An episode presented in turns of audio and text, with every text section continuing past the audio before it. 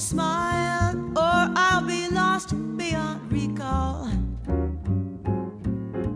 The kiss in your eyes, the touch of your hand makes me weak, and my heart may grow dizzy Bueno, como siempre, ya la hemos liado, la hemos vuelto a liar y, y esto me encanta de liarla. A fin de cuentas, ¿qué vamos a hacer? Nos aburrimos, hay que, hay que liarla de vez en cuando. Eh, bueno, tengo a Patricia aquí al lado mío. A ver, espérate, ¿eh? Tengo tengo aquí al lado a Patricia. Ay, ¿cómo estás, Manolito? Yo ahora muy nervioso. ¿Qué dices? Para menos, digo. Oh, pues mira, Manolo, hoy te he traído unos invitados, bueno, de 10. Tenemos a Carlos Pena, que Carlos Pena es un artista plástico, pero además también es escritor, es un poeta, es un poeta. Y tenemos a Carolina... Oh, espera, ¿qué ha pasado? ¿Me oís? Tenemos a Carolina Coy, que es una joven abogada, guapísima, bellísima, que viene a hablarnos de cómo está el panorama laboral. Y luego tenemos a Juanmi, Juan Miguel Masot, que él escribe libros que, bueno, que te van a encantar. Su último libro se llama Víctimas, que además, a ti que te gusta todo esto del thriller y además que tienes, ¿no? Además, una persona que es criminalista, que a ti es una sección que te chifla. Tenemos una sección, por- me traigo a mi abogada y además es criminóloga. Tenemos sección de criminología.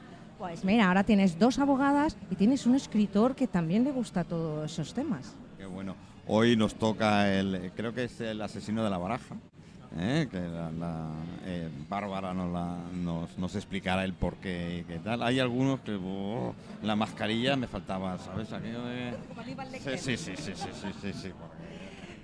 Bueno, Carlos, cuéntanos, ¿cuál es tu nuevo proyecto? Porque tienes un nuevo libro en marcha de poemas, ¿no? Bueno, yo antes de nada Claro, decirle a Manolo... las gafas para, para, para, para. Ya, si pero- vas a ver igual, a que no ver. importan las gafas que te las Yo, limpies. yo- yo primero lo que quiero decir es que, que no se preocupe porque nosotros tenemos también abogada, ¿vale? Eh, no hay problema, ¿eh? Eh, Entre abogados anda el asunto. tenía ganas de verte, ¿eh? Dime. Patricia. Cuéntame, ¿qué- ¿de qué va tu nuevo libro? Sé que es un poemario, Mm. sé que estás trabajando en él y cuéntanos un poquito, ¿no? Bueno, ya está acabado, es eh, el que cierra la- una trilogía. ¿En Eh, serio? ¿Los escritores acaban las cosas? eh, bueno, a veces sí. ¿Te acuerdas de Carlos Ordinas? Bueno, no, eres a muy ver- malito tú. A veces se acaban demasiado bien. eh. Una vez un libro mío acabó con las hojas pegadas, sí. Eh, lo siento. No te voy a explicar por qué se pegaron. no te lo voy a preguntar, por favor. Eh, bueno, entonces una trilogía. El primero era, eh, déjame que piense, los de Sagravius y Oxymoron. Era una época quizás la más conflictiva de mi vida. Eh, me acuerdo que eran cuatro movimientos, cuatro capítulos, que eran algo así como el Alegro, el Adagio, el Minué y el Finale.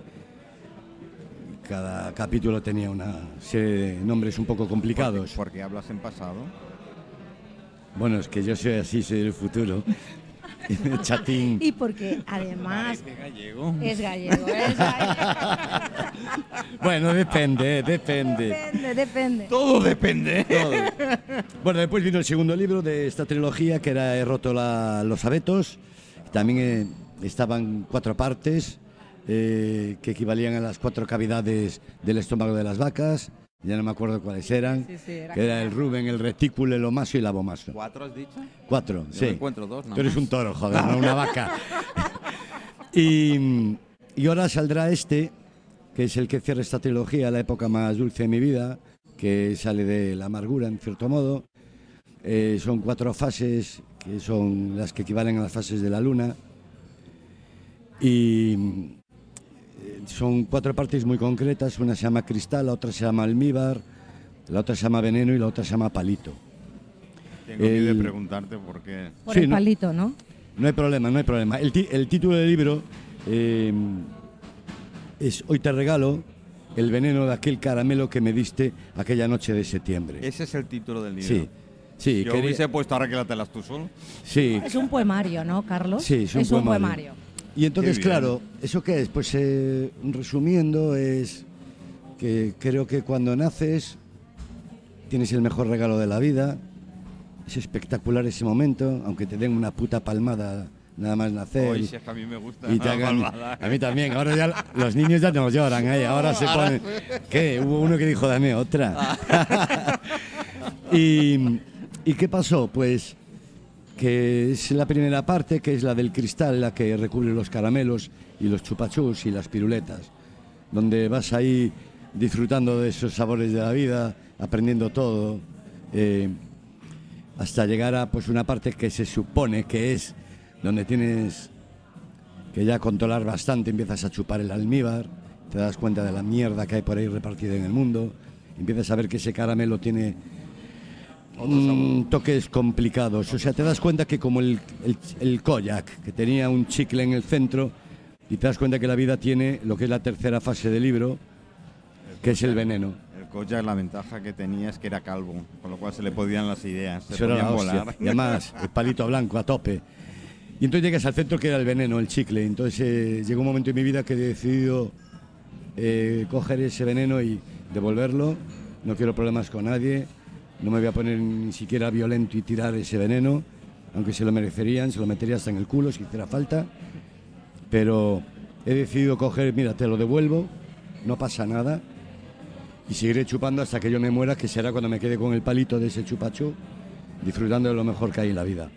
¿Por qué pongo aquella noche de septiembre? Es porque yo nací en septiembre, y además a las 11 de la noche. Seguro que mi ¿Es hermano. Virgo? Sí, señor. Y con dos hijos, eso es. Virgo y con dos hijos, es complejo. dos virgos, ¿eh? No, Y ese Estás muy es el, revoltoso, eh, Manolo. no te lo puedes imaginar. ¿eh? ese es el gran en- entrega que hago en esto. Indudablemente siempre basado en el hecho de que el que me dio el caramelo eh, fue mi madre, pero no se lo devuelvo a ella, es a la vida. ¿no? Mi madre es el, el palito eterno. Muy bien, muchísimas gracias, Carlos. Eh, con muchísimas ganas de leerlo, muchísimas ganas. Bueno, y ahora tenemos a Caro. Oh, Hostia. Maravilla, saludos de parte de todos. Oye, pon California Sun, tío. Lo que pasa es que la pobre la tiene aburrida ya. Bueno, y ahora, Carolina, eh, tú estás en un nuevo proyecto, eres una joven abogada, eres emprendedora, cosa que es difícil hoy en día en este país, ¿no? Y más en esta isla. ¿Tú realmente cómo estás viendo el panorama, lo que es laboral, para la gente que sale de estudiar y que realmente quiere emprender? Bueno, en principio quiero darte las gracias por haberme invitado a estar aquí, bueno, a los dos y a todos, tertulianos. Y... Ah, Yo son 5.000, ¿eh? No te preocupes. Vale, después lo arreglamos, después lo arreglamos. Y para empezar, bueno, yo quería comentar un poco que es verdad que aquí, sobre todo en la isla de Mallorca, se enfoca mucho la carrera en la carrera de derecho en siempre nos decían cuando seáis abogados, cuando seáis abogados y no. O sea, la gente que ahora, por ejemplo, quiere hacer el máster no, no solo sale la profesión de abogado, también puedes ser procurador, tú sales siendo jurista, ¿no? Me refiero, puedes trabajar en la administración pública, o puedes o hacer una notaría, puedes hacer oposiciones. Ah, Ahí tenemos un ejemplo. Justo detrás de la compañía. puedes Está en hacer banca muchas y además... cosas, no todo es ser abogado. Obviamente la mayoría de gente que empieza derecho pues sí quiere ser abogado. ¿Qué pasa? Que una vez acabas la carrera, pues lo que digo, la mayoría de gente se, se conforma, bueno, no es, no es que se conforme, quiere ser jurista y la otra pues dice, me falta como algo más, ¿no? Necesito Es hacer un máster, sí. pues sí, porque también nos obligan a hacer un máster y pasar un examen estatal para ser abogados en este país, bastante duro, por cierto. ¿Y para ser político, no? No, para ser político se ve que no. Se ve que no. ¿Cómo lo ves tú eso, de que a un político no se le exija tanto? Bueno, ¿En yo- tanto? mi- Eres muy mi- generoso, mi ¿eh? opinión es, yo siempre he pensado, si una persona vale pues para la política, pues obviamente eh, puede ejercerla, ¿no? Pero también que pasen los estudios, porque si a todos los demás nos exigen, pues a ellos también. Más nada Suspenderían ellos- todos. Son, Yo- son ellos los que nos representan a Sí, nosotros. ¿no? voy a callarme hoy porque estoy revoltoso. Y Con más motivo cualquiera. aún, si nosotros como abogados tenemos la responsabilidad de que nos viene un cliente y tenemos que defenderlo o llevar su acusación particular en tema penal, por ejemplo, de la mejor manera posible, pues qué, qué mínimo, ¿no? En plan, los, los políticos. Pero bueno, volviendo al hilo del, del asunto, cuando acabas el máster y haces el examen estatal y dices, ay, venga, ya lo hemos conseguido, ya somos abogados, es lo que, to- to- es lo que todo habíamos soñado, tal. ¿Qué pasa? Que entras en la selva, literal. Hay tantísimos Tarzán, abogados. help. Total.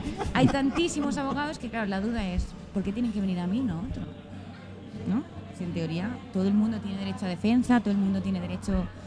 Es lo que se dice y es lo que nos machacan siempre y es así, porque todos somos seres Bonita humanos. historia. Sí. Sí, bonita historia y que no tiene nada que ver con la realidad. Entonces, ¿qué pasa? Que te metes en la selva y dices, bueno, pues hay que sobrevivir. Mi consejo a los que empiezan, que no me has preguntado, pero ya te lo digo yo, es pues que si pueden, que se formen muy bien con algún abogado más, con más experiencia, que los formen súper bien, si pueden tener una nómina, que vayan haciendo cartera de clientes, porque ya me- enseguida que acabas ya meterte autónomo, te comen los gastos. ¿Me lo dices o me lo cuentas? Te comen los gastos. Sí. Además, Carol, tú eres una joven emprendedora, o sea que esto, te digo la verdad, eh, da da mucho gusto y además mucho placer ver de que mucho coraje de decir, oye, ver una persona, mujer, joven en la Mallorca, después post pandemia y que aún se atreva a decir, oye, voy a emprender y voy a montar mi propio buffet y voy a luchar por tener mis clientes, lo que tú decías, en esa selva o en esa jungla, ¿no? Que, que hay fuera y por qué me tienen que escoger a mí y no a otro. ¿Tú por qué dirías que te tienen que escoger a ti y no a otro como abogado? Yo intento, o me refiero, yo no quiero ser ni, ni mejor ni, ni peor que nadie, obviamente, ¿no? Yo, para mí la- la- el mundo de la abogacía, que al fin y al cabo es mi profesión, que la amo en el fondo, por- aunque muchas veces haya pensado y haya dicho, estoy desmotivada, no tengo ganas de, de seguir con esto, hay tantos, ¿por qué tal? Porque nos pasa a todos, a todos, no solo a mí. Em, pues intento hacerlo lo mejor que puedo. Al fin y al cabo es lo que he dicho, es intentar pues que el cliente se quede contento, se quede tranquilo, que viene una persona con un problema que no tiene ni idea de, de leyes, como se dice, ¿no? Y, y al fin y al cabo tú eres su guía. Entonces, eso es lo que digo. Muchísimas gracias, Carol. Y bueno, y ahora tenemos a Juan, Mi- Juan Miguel Masot, Más intrigante. mm. el más intrigante, sí que Callado hasta además, ahora, ¿eh? callado Sí. hasta ahora escuchando. ¿Por qué? Porque, hombre, La- hace la un libro que se llama seguro. Víctimas. Está, está montando, seguro. Está caminando y dando vueltas. No, no, yo estoy- sé, yo sé. Estoy atento a todo lo que decían mis compañeros porque Cuéntanos. tanto la, la presentación de Carlos como la de Carol pues son temas muy interesantes. Y nada, yo desde un punto de vista de me gustaría hablar del tema de, de mi primera novela de víctimas, pero también de los autores noveles. Vale, yo te quería hacer una pregunta antes de todo, porque es muy difícil ser artista en este país y más en Mallorca. ¿Qué, le va- qué vamos a preguntar? ¿Qué vamos a En- decir, no, serio, Carlos eh, Penas? eh, en- eh, eh, en serio. Exacto. Y entonces, eh, Juanmi, es más fácil, por así decirlo, cuando estás resguardado, porque tú tienes un trabajo fijo Sí. que te permite poder ejercer pues esta pasión que tienes por escribir. ¿Alguna vez te has planteado dejarlo todo y escribir o no estamos tan locos? No, de momento no, me encantaría, ¿eh? porque esta experiencia de la primera novela, que ha sido una especie de hobby sin ningún tipo de pretensión, la verdad es que ha sido un momento de felicidad absoluta, cosa que no había conseguido nunca con el trabajo ni nada de esto, pero este hobby, escribir, ver que la gente acepta el libro, que le gusta, pues me doy por satisfecho. Y de hecho ahora ya no voy a parar. Además es que es muy diferente porque tu trabajo es en una entidad bancaria, o sea, nada que ver con el mundo de la creación. Nada, nada. Bueno, bueno, bueno, a ver. Bueno, sí, tienen una creatividad, pero la creatividad Sí. que tiene no va a favor de- del mundo del Tú arte, no ¿no? sabes cómo No. se comen las neuronas para sacarnos la pasta sin hacer nada. Es un sector creativo. Somos de creativo. Sí. No es productivo, Porque es ha, cambi- ha creativo. cambiado muchísimo. ha pues- evolucionado y aquí no voy a entrar en detalles. No, no, no. No, mejor no, mejor no. Que Pero sí. pero, sí que es creativo. El tema de escribir, pues la verdad es que fue como un flash. No sé, me gusta mucho leer y un día dije, pues voy a escribir y fue a empezar y ya no, no podía parar. Y después mi mujer, mi hija, la familia me, me animó mucho Eso es importante, sí, ¿verdad? para, para decirme a editar. Autoedición, claro, para empezar. Y ¿Y es por que- qué- perdona, ¿por qué pones cara de asesino cuando hablas de escribir? porque ya lo llevo dentro esto, ¿eh? ahí, ahí, ahí. Es que Nos ve como posibles bancos es víctimas, totalmente Carlos. diferente. ¿eh? Carlos nos ve como posibles víctimas. Ahora está Bueno, maquinando hecho- un thriller. De hecho, en el primer libro, a las 10 primeras páginas, yo ya me había cargado todo el mundo. Después dije, venga, Juanmi, vamos a decorar un poco. Es que se notó te has quedado corto, ¿Para, ¿eh? ¿Para cuándo fue? Es que se agotaron las mascarillas. No sé si fue por esa fecha. No sé, no sé, digo yo. Esto va muy rápido, va muy rápido. Pero bueno, tenía más ganas de escribir que de matar, pero sí que. Venga, va. ¿Eh? Pero sí, No seas tan Pero- venga. Y ahora, y hoy que- en día, Y ahora escribir, escribir. La Vale. verdad es que es una pasión que se ha despertado ahora. Yo alucino, ¿eh? Lo alucino, pero me da mucha felicidad. Eso me gusta. ¿Y por qué thrillers? Bueno, yo creo que es por lo que, lo que me he acostumbrado a leer. Creo que es lo que siempre he estado leyendo. Mucha novela thriller psicológico. Me gusta las mentes un poco así perturbadas. Y esto me ha llevado a crear un personaje que, bueno, que ahí estamos con, el- con la segunda parte. A ver, Podemos a hacer ver qué un, tal un va. paseíto por el Consejo, el Gobierno, el Ayuntamiento. Bueno, se pueden tomar ejemplos de muchos lados. Sí, ¿eh? ¿no? Yo Sí, creo que, y sobre todo últimamente, eh, no sé. Sí, Con esto de la pandemia creo que andan más desquiciados que nosotros. Sí, sí, hay mucho, mucho desorden. Pero bueno, esto da- te da un poco de, de inspiración. Vamos, si ¿eh? necesitas ayuda para cargarte a alguien por ahí, dímelo, ¿eh? Es decir, yo estoy abierto a todo. No, no, la Con verdad- una, dos abogadas no me van a ver a todas. Hay que darle trabajo a las chicas. ya, ya. No, después te quieres documentar en cómo matar a la gente o cómo sea más sencillo todo esto. Y encuentras muchas pegas, ¿eh? Bárbara, por lo que te de- estás perdiendo. Por tema de ética No, no, profesional, ¿eh? Sí, sí. Oye, ¿Y para cuándo, para cuándo la segunda parte del libro? La segunda parte que se titulará El hombre de la cortina, que es un tema de trastornos nocturnos en niños, uh, sería para abril-mayo. Sería la idea que saliese. Está escrito, está repasado y ahora está en manos de la editorial. Oye, pues nada, fantástico, ¿no? Sí, sí, muy bien. El año pasado víctima y ahora este año pues Es una secuela, ¿no? es una precuela. Ah, vale, vale, sí, vale, vale, protagonista vale. es más joven. Es más joven. Joder. Vale, ha sido atrás. Sí, sí, ha ido atrás, ha ido atrás. Qué bueno. Sí, sí, qué sí. bueno. Había una relación de fechas que me va muy bien y está ubicada en el año en 1982. Me he documentado mucho más que en la primera novela. También ha sido una faceta más divertida. ¿En el 82? Eh, Todavía no había nacido yo. Pero sí. No, claro, Que tú eres muy demasiado joven, joven. Manolo. Menos mal. Así no, no eres una víctima. Y bueno, y entrevistarme con gente para que me aportase datos y documentación. Y también pues ha sido una parte muy divertida de la, de la escritura. Esta parte de documentarse y tener algo más de, de base pues científica y, y bueno, no ha sido muy interesante. Pues retiro lo del Consejo y el Ayuntamiento. del No, esto- Si quieres una base científica y real, vale más que no vayamos por allí. No, No, entonces harías eh, novela de ficción. Eh, sí, y hay, Sí. hay demasiada novela de ficción. Con todos mis respetos a todos mis compañeros que escriben, escriben en ficción, que ayer tuvimos a Rafael González aquí y la verdad es que nos lo pasamos muy bien. Perfecto. pasamos muy bien. Pero demasiada ficción ya. ¿no? Oye, pues, oye, encantada, Juanmi. Espero que vengas aquí a presentarnos tu segundo libro. Será un por placer para por nosotros. supuesto, si me invitáis, yo encantado. ¿eh? Naturalmente, igual que a Carlos, que nos presente su segundo libro. Y naturalmente, Carlos. Tercero. Es que venir. Carlos, el tercero. Y De la yo- trilogía, Y después de- yo, Claro. ay, qué bien. que ¿Cómo va el tuyo? Pues mira, el mío se llama Sin reglas y va sobre la menopausia y la andropausia masculina y femenina que suele llegar entre los 45 y 55 años, ¿no? Y entonces las infidelidades que suele haber en ese periodo. Porque realmente, bueno, vosotros, tú eres muy jovencita. A mí aún no me pilla. Tú eres muy jovencita para el, para el tema de infidelidad. Oye, que, que no, no importa No, la para edad que nunca tengas, joven, ¿eh? Nunca se es joven para ¿Qué ser va? infiel, ¿no? Pero es una época que tienes, que, que bueno, se despiertan todos tus sentidos y estás más propenso a cometer infidelidades. ¿O qué piensas tú, Carlos? Hombre, yo creo que eh, hay un consuelo que es como los cuernos, ¿no? Al principio duelen, pero luego te acostumbras y comes con ellos, ¿no? Tranquila, no pasa nada, ¿eh? Y Ya tienes Hay que tirar estómago, pa'lante. ya tienes estómago. sí, no, además yo los tenía, yo era, yo fui un gran astado, ¿eh? Yo fui un reno, pero la conciencia, ¿eh? Me los pusieron por todos lados. Pero tú también los has puesto, Carlos. Sí, pero más pequeñitos. Bueno, bueno, siempre parece que lo nuestro es menos. No, ¡Ay, no, no, los los puse. Tú sabes, hombres! Patricia, que yo en eso no ando. Sí, Ay, sí, claro, yo ya hombres. sabes lo que pienso y lo puse. Oye, de, to- de todas formas, fíjate, ahora Carol, Pero nunca de manera tan cruel. bueno, sí, Ya hay, hay hablaremos, ya hablaremos. y formas. Hablaremos en Tienes la segunda razón. parte del libro. Tienes razón. De todas formas, ahora con Carol quiero hacerle un comentario. Y es verdad que a los hombres se os perdona todo. En cambio, a las mujeres, ¿cómo se nos trata, Carol? Bueno, no quiero decir la palabra porque me parecería de mala educación, pero... Dila, dila, Mal, dila, dila, mal, por favor. Bueno, pues de zorras, de cerdas, de... Sí. eh, de hijas de puta por arriba, con todos mis respetos. Y a los hombres todo lo contrario.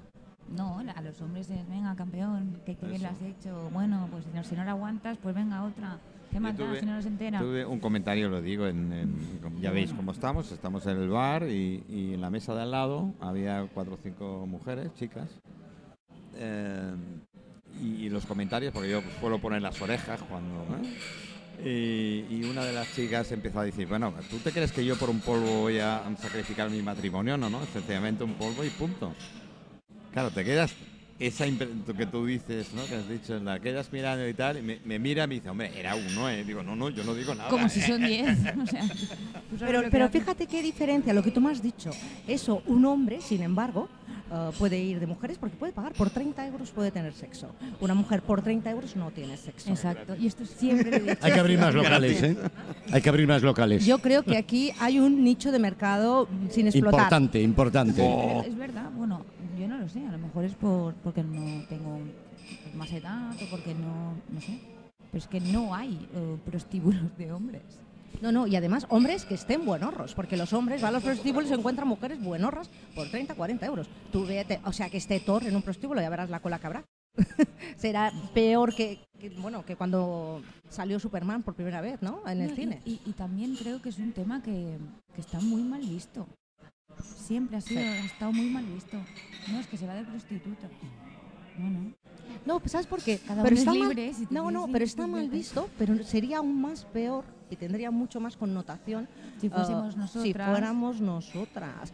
Un, un hombre, un hombre, perdona, un hombre, Porque Eh, no estamos, la, la sociedad no está acostumbrada. y además no quiere. Es un tema mental.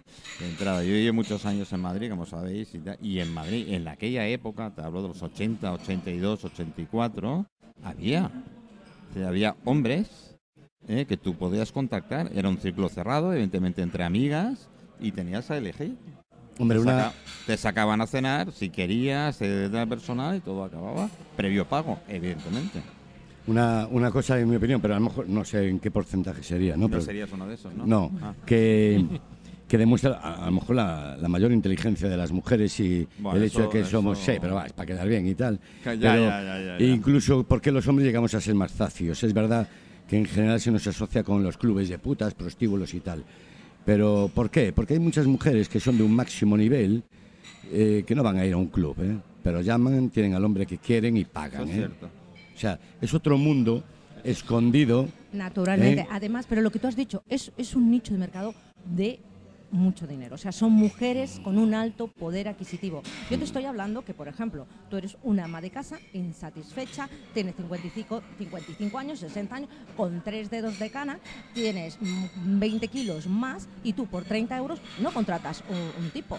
No te viene por 30 euros, ni en las páginas de contacto. En cambio, si eres homosexual, sí, es más fácil que puedas contactar. Posiblemente, si no pone con un 20 hombre. euros y pone gratis, posiblemente sea más fácil.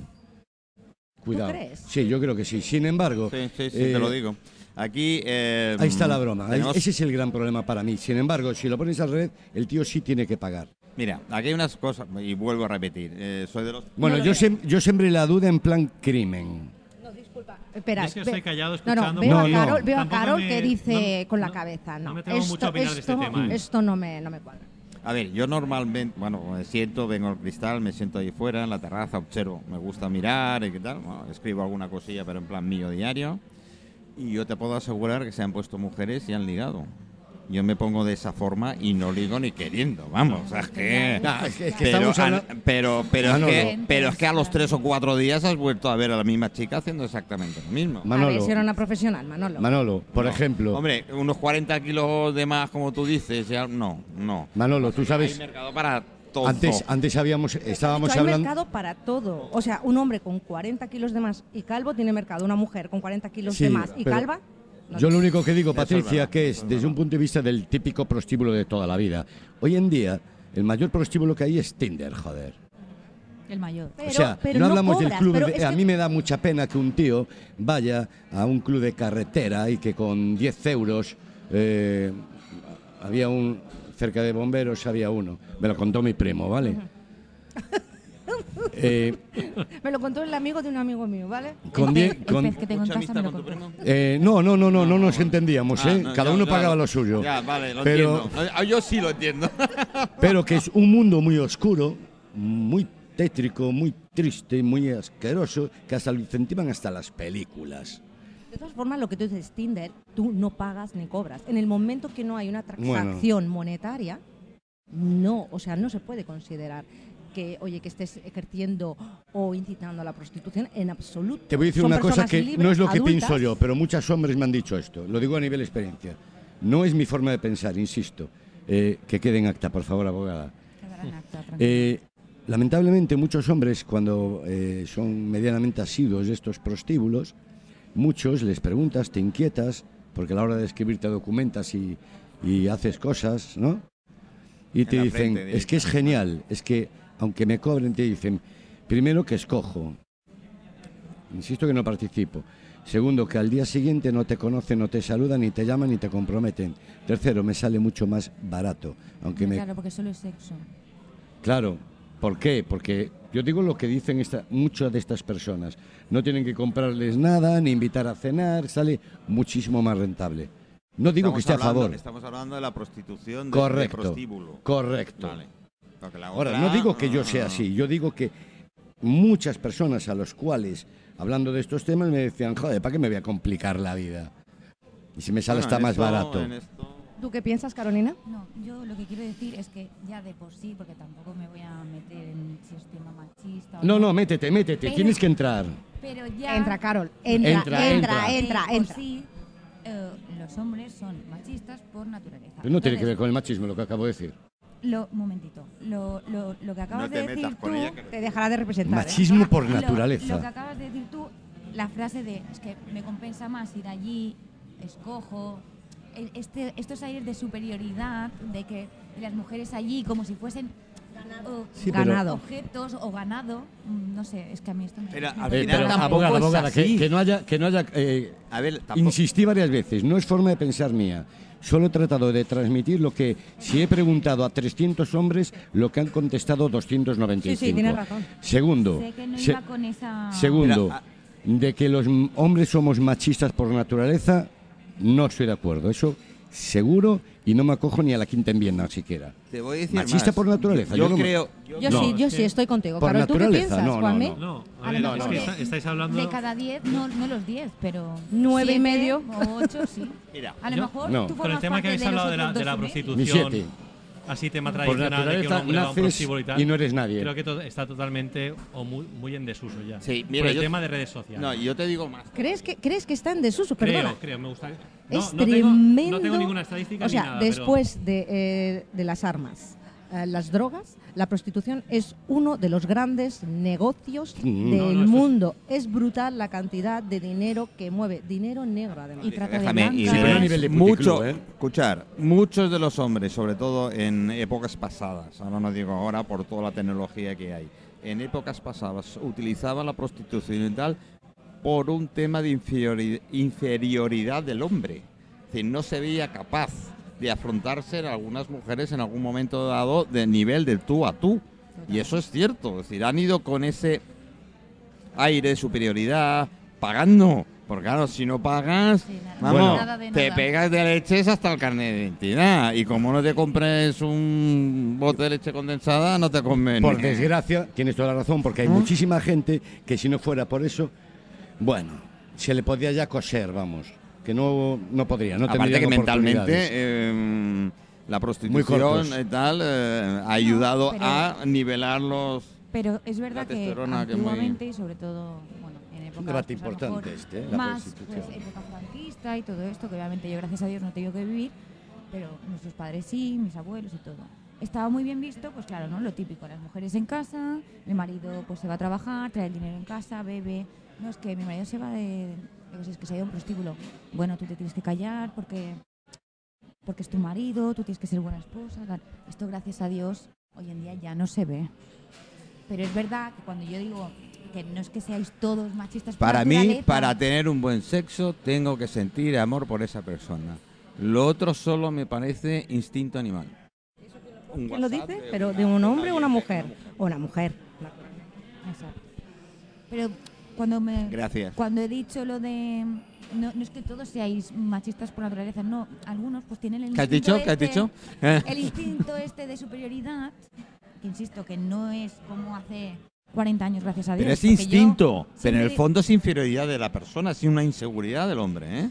Sí, claro. Las mujeres a veces dicen, no, pero ese, no, no, no, no. Cuando un hombre lo ves ahí, te puedo asegurar que tiene una cantidad de problemas de inferioridad tremendos, ¿eh? Pues yo- y a es mí- un arma, es un arma de ataque, de, de defensa del pro- Sí, de la propia y- Pero persona, esto ¿eh? también se puede equiparar también como las personas que maltratan.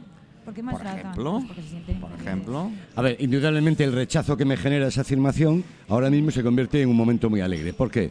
Porque, joder, a Dale, mí, dale, a mí- a dale, mí- venga, no, no, va. me, me- me- lleva una alegría ahora. Voy a coger el lado bueno.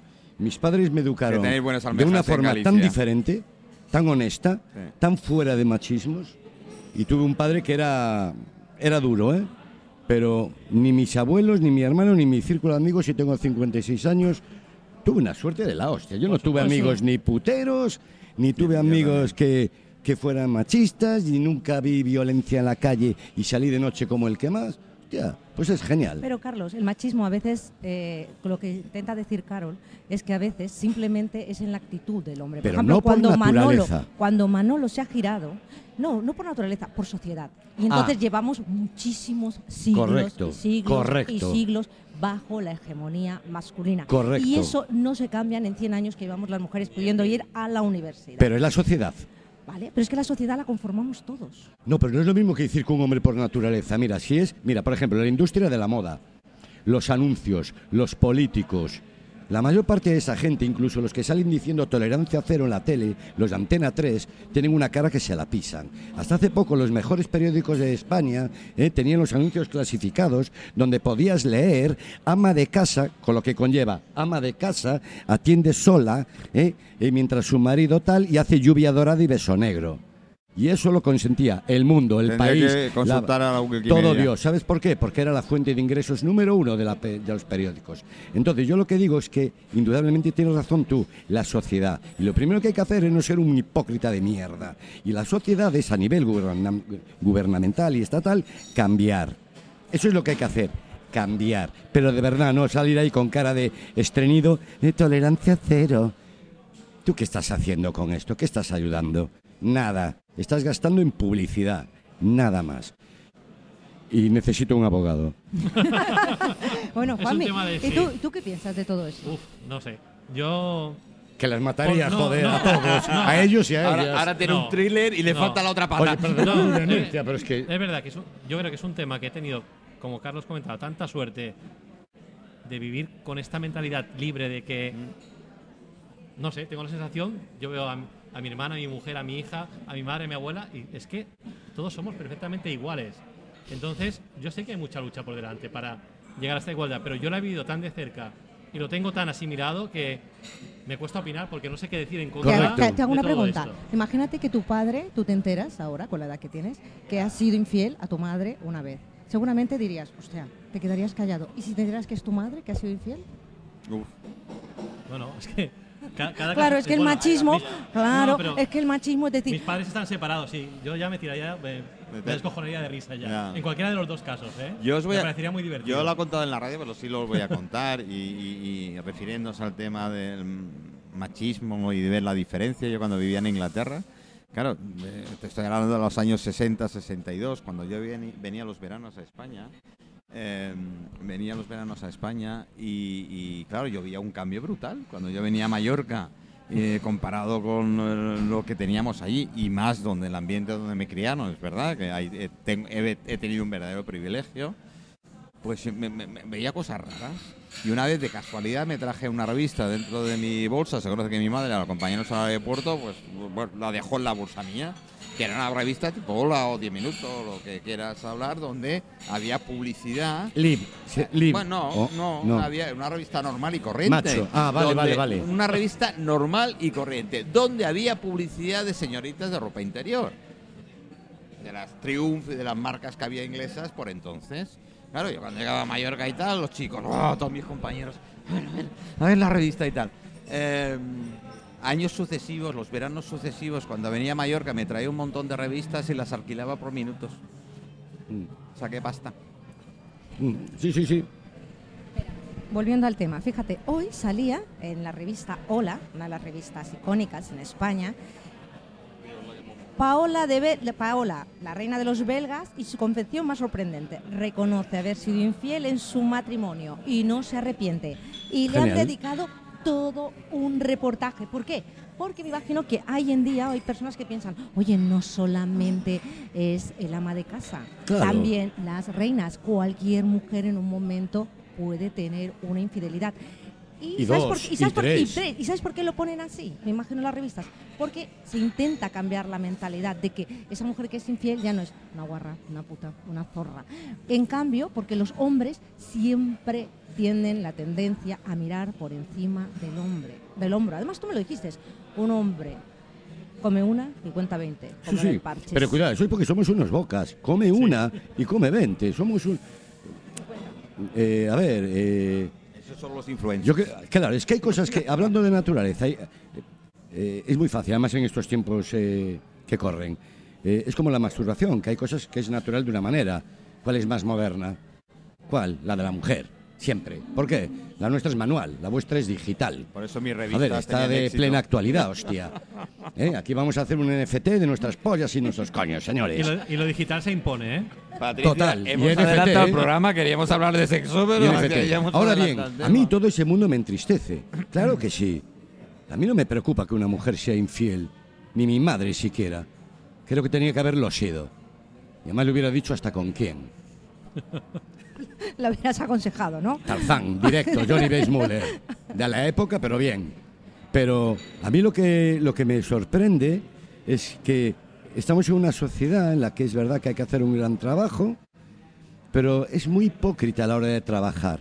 Eh, olvídate del sexo y mira la igualdad solo por eh, la capacidad de una persona para trabajar ingresos. Eso es tremendo, porque el sexo es muy conflictivo a la hora de hablar de él. Pero tú ahora piensa esto una mujer y un hombre haciendo el mismo eh, trabajo, eh, mm, filosóficamente el mismo, mismo número de horas, bla, bla, bla, bla, bla, bla, y uno cobra más que el otro. Y yo mi pregunta no es eh, otra que, ¿y por qué cojones no se cambia? ¿Dónde está la dificultad? En que se pongan de acuerdo en el Parlamento para ¿Y por qué no se ponen de acuerdo si ahora mismo tenemos el gobierno más social? Si están todos ahí, ¿por qué no lo deciden entre todos? Porque después sale en cualquier Porque- partido político al lado de los leones diciendo wow, wow. ¿Y por qué no lo hacen de una vez? Porque Carolina. cambiar la mentalidad sexual no es cuestión de un día, pero cambiar los ingresos que tú tienes en una nómina es casi cuestión de una Pero tecla. además no solo es del tema del hombre, es la mujer. Hay muchas mujeres que defienden el machismo, indirecto o indirectamente. Y lo alimentan. Sí, porque supongo que están educadas así ¿Cuántas o, mujer- o- o porque, o porque están acostumbradas. Mira, quitando lo que ha dicho, es verdad, no es machismo, pero bueno, el maltrato. Mm. ¿Cuántas maltrata- maltratadas defiendan a su maltratador? Sí, sí, muchísimas. mira, el problema que ¿Y tenemos cuántos es maltratados que- no dicen nada? No, mira, nosotros También. Cuidado, ¿eh? También, también. Pero mira- hay muchas faltas Pero no se hincapié, ¿eh? también Claro, de- pero mira, nosotros es que estamos Nos quedan siete minutos. Vale, estamos en una generación que aún nuestras abuelas están vivas. Entonces, son las últimas guardianas, por así decirlo, de esa mentalidad machista de que al hombre hay que atenderlo, hay que cuidarlo, porque el hombre es el que trae el dinero. Tenían la llave de la despensa de las mujeres.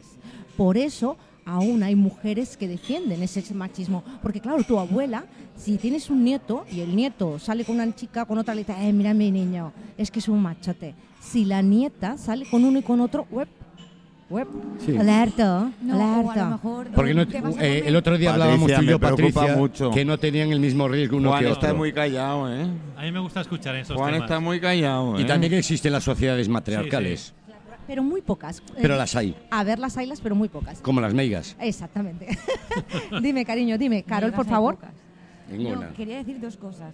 Lo de- en relación a lo del Parlamento, que has dicho antes, eh, no se ponen de acuerdo porque lo único que hacen los parlamentarios, en vez de enfocarse en los problemas actuales y avanzar en este país y sacar leyes adelante, lo único que hacen es tirarse piedras. Usted en el año tal ¿Y se por qué lo gastó hacen? tanto dinero. Porque, Yo- son- porque no Yo creo que sé por qué. Yo creo que sé por qué. Porque si tú tienes una buena idea y la vas a exponer en el Parlamento, o apareces en una cuneta dentro de tres días, lo cual sería un motivo para que este hombre volviera a escribir otro libro. ya relacionado con... Oye, es así. O sea, No estaría mal, me me ha dado una idea. Está de puta madre. Sí, o sea, ahora tenemos una haríamos buena radio en idea. Yo defenderlo, a quien ha matado. ahora, ahora transmitimos una idea sana de cambio y tú le dices, no te van a dejar, hombre, el sistema no te va a dejar. Eh, deja eso, el deja la alfombra. Precisamente no te deja porque lo único que hacen es tirarse piedras unos a otros. Y cuando ya no queda más remedio, ¿Por qué dicen, comen de Ay, eso?". no, ah, tenemos que trabajar. Y sacan una ley o reforman la ley laboral. Claro, etcétera, chicos, etcétera. chicas, amigos, amigas. os Yo creo que deberíamos de fundar un partido aquí, ¿eh? eh, de fútbol, vale, y no me gusta para nada el No, no, fútbol, eh. ¿eh? Así que. Somos Miraisó. Nada. Pero cariño, que nos liamos. Manolo, y ¿te, te gusta el nombre del partido? Somos Miraisó. Somos Mirishow. Bueno, Sí. pues tú sabes por qué el nombre de Mirishow, ¿no? Eh, no, pero tú serías el presidente. Bueno, nada. El Mire Show, eh, la gente, cuando mm, montamos el programa de gastronomía, tú sabes que el Mire Show, cuando ves, volvemos al machismo, una mujer bonita y tal, que comienzas a decir, Mire Show, Mire Show. Mire Show, Mire Mire Show, que me Pero cuando no te gusta algo, ay, Mire Show, Mira eso. Sí. Te, Entonces- dis- te diste cuenta que es como generalizar. Si tú ahora dices, en tal sitio la gente es súper amable, encantadora, te dicen, sí. En Canarias la gente es súper amable. Sí, ahora dices, allí en general la gente no me gusta. Bueno, hay de todo. Sí. Pero con Mire Show nos pasaba cuando íbamos a los restaurantes, que eran nuestros clientes y tal, y decían, ¿qué? ¿Qué tal? ¿Te ha gustado el restaurante? Y yo, Mire Show. Con lo cual, Sí, sí, sí, sí. sí, sí. Eso, es peor que, eso es peor que el depende, ¿eh? Eso es peor que el depende gallego, joder. Ah, tú eliges lo que quieras elegir. No, gallegos y mallorquines. Patricia. Tela, ¿eh? sí, para movernos del sitio, Sí, cuesta, Mm. ¿eh? Cuesta Patricia, cariño, eh, muchas gracias. Muchas gracias por estos invitados. Muchas gracias por el tiempo. Y nos queda pendiente un, sexo. Pero sexo. Sí, sí, sí. Pero del bueno, escúchame, muchísimas gracias a ti, muchísimas gracias, Carlos Pena, por esta tertulia que ha sido encantadora. Carolina, sin ti, sin ese contrapunto femenino, esto no hubiera ido hacia adelante.